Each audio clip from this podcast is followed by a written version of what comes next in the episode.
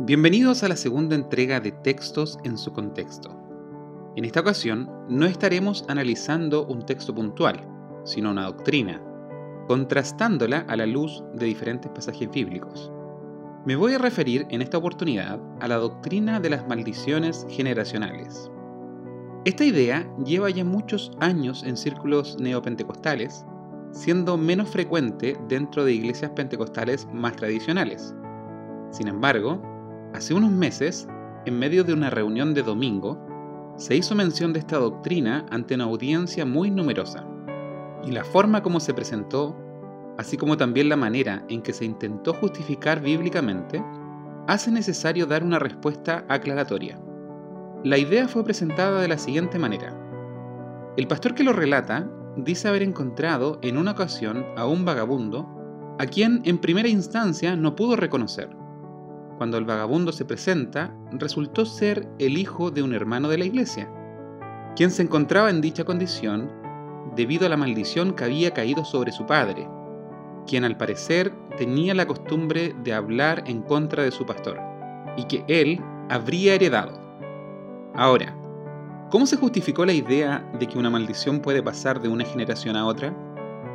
El pastor se remitió a la historia del rey David, específicamente al conocido episodio en donde el rey cae en pecado de adulterio con Betsabé, la mujer de Urías Eteo, uno de sus más fieles guerreros, a quien el rey termina enviando a la muerte. ¿Qué relación tendría esta historia con las maldiciones generacionales? Bueno, aparentemente, esta propensión del rey al adulterio vendría heredada de Raab, su tatarabuela, quien ejerció la prostitución en Jericó antes que dicha ciudad fuese conquistada por el pueblo de Israel. Hay dos cosas importantes en este corto relato que yo abiertamente no comparto, a las que se debe poner atención. La primera, las maldiciones generacionales y su justificación, punto que desarrollaré en extenso más adelante. Y la segunda, la amenaza velada que trae el relato, contra todo aquel que hable contra su pastor sea lo que sea que esto signifique.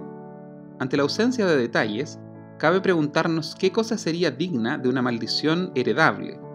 Si fuese por levantar falso testimonio contra el pastor, esto violaría el noveno mandamiento, pero pecamos contra el Señor al levantar falso testimonio contra cualquier persona. Nuestro prójimo no es solo el pastor de nuestra congregación. Y si fuese este pecado ¿amerita una maldición por la que tenga que pagar también la siguiente generación? No quiero que se me malentienda. Mi anhelo, como cualquier otro cristiano, es que seamos conocidos por el amor que existe entre nosotros, ya que esa es la marca distintiva del verdadero discípulo, de acuerdo a Juan capítulo 13 versículos 34 y 35. Y que ese amor sea extendido hacia nuestros pastores, yo siendo hijo de un siervo del Señor, anhelo que quienes cumplen fielmente con tan abnegado ministerio sean amados por sus congregaciones. Pero respetarles y honrarles no incluye atribuirles infalibilidad. En el cuerpo de Cristo hay espacio para la sana disensión, manteniendo el vínculo del amor. Y nuestros pastores, como pecadores salvados por gracia, pueden cometer errores como cualquiera de nosotros como bien lo demuestra la enseñanza que inspira esta reflexión. Señalar dicho error no representa rebelión ni calumnia, ni mucho menos amerita maldición. El escritor del libro de los Hechos incluso elogia a los judíos de la sinagoga de Berea, quienes recibieron con entusiasmo el mensaje de Pablo, y día tras día examinaban las escrituras para ver si Pablo y Silas enseñaban la verdad, siendo de esta manera más nobles que los judíos de la sinagoga de Tesalónica. Es por esto que ningún pastor debiese sentirse ofendido ni desafiado si en su congregación hay celo por la verdad revelada en las Escrituras. Muy por el contrario, esa es señal de una congregación sana. Ahora, respecto a las maldiciones generacionales y su justificación, comencemos analizando el caso de Raab y David. Creo que es un rotundo error digno de ser confrontado, el culpar a Raab por el pecado de David, no solo por el hecho de que los pecados de Raab fueron cometidos tres generaciones antes que el rey naciera, sino, mucho más importante, porque sus pecados fueron perdonados cuando puso su fe en el Dios de aquella nación que avanzaba triunfante, conquistando los reinos que poblaban la tierra de Canaán. Y esta fe la llevó a obrar en favor de los espías enviados por Josué, siendo justificada por esta acción, según Santiago 2.25.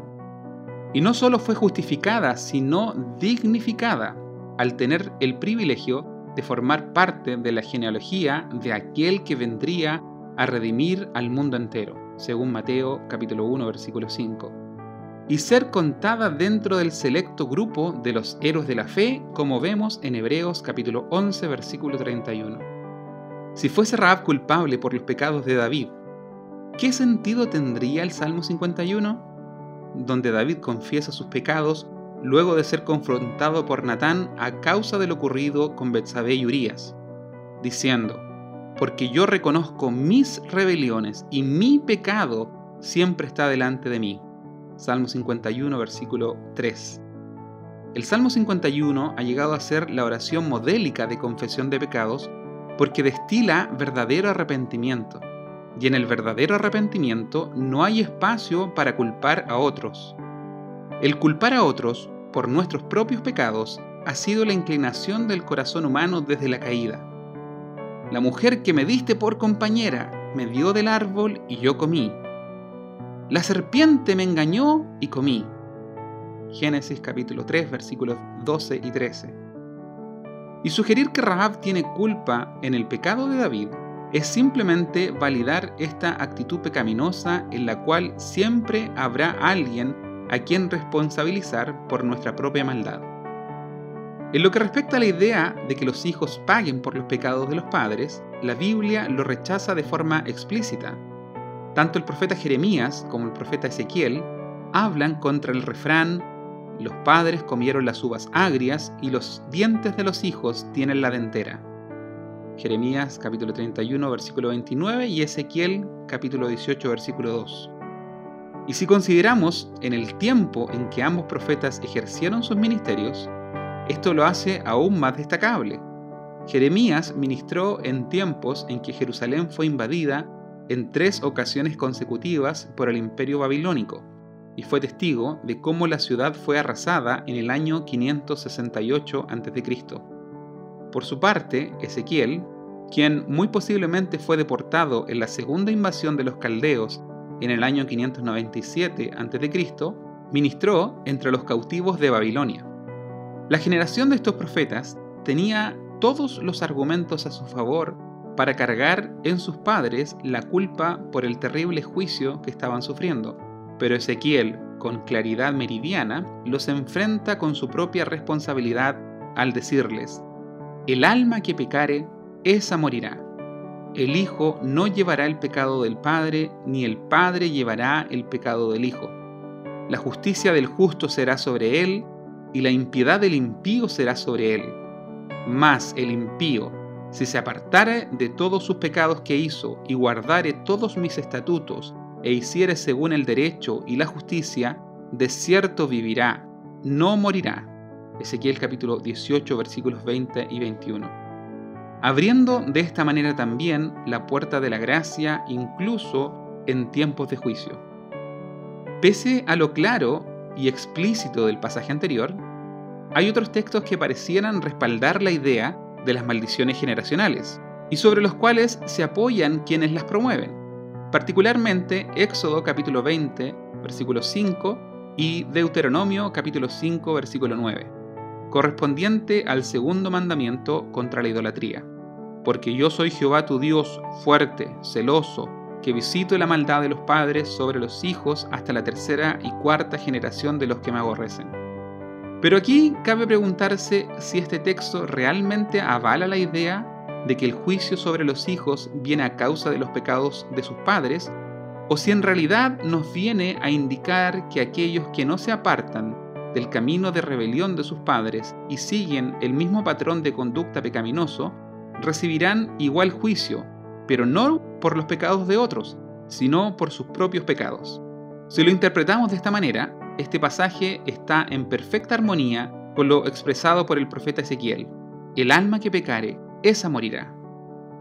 Ahora bien, la única maldición generacional que tendría sentido en el plano bíblico sería la heredada de nuestro padre Adán, de quien tomamos una naturaleza que es incapaz de hacer lo bueno, por lo que le es imposible guardar la ley de Dios, añadiendo así una maldición adicional a todos los que dependen de las obras de la ley. Pues escrito está, maldito todo aquel que no permaneciere en todas las cosas escritas en el libro de la ley para hacerlas. Gálatas capítulo 3, versículo 10. Mas ahora ninguna condenación hay para los que están en Cristo Jesús, los que no andan conforme a la carne, sino conforme al Espíritu. Pues Cristo nos redimió de la maldición de la ley, hecho por nosotros maldición al ser colgado en un madero.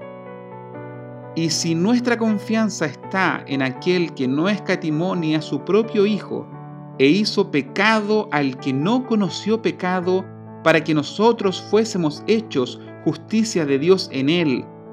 ¿Por qué deberíamos temer a aquellos que quieren amedrentarnos desde un púlpito con amenazas veladas? ¿Por qué deberíamos abrazar supersticiones humanas y lamentarnos como quien se lamenta por su mal karma? Permanezcamos firmes en la libertad con que Cristo nos hizo libres y no temamos pues nuestra vida está escondida con Cristo en Dios.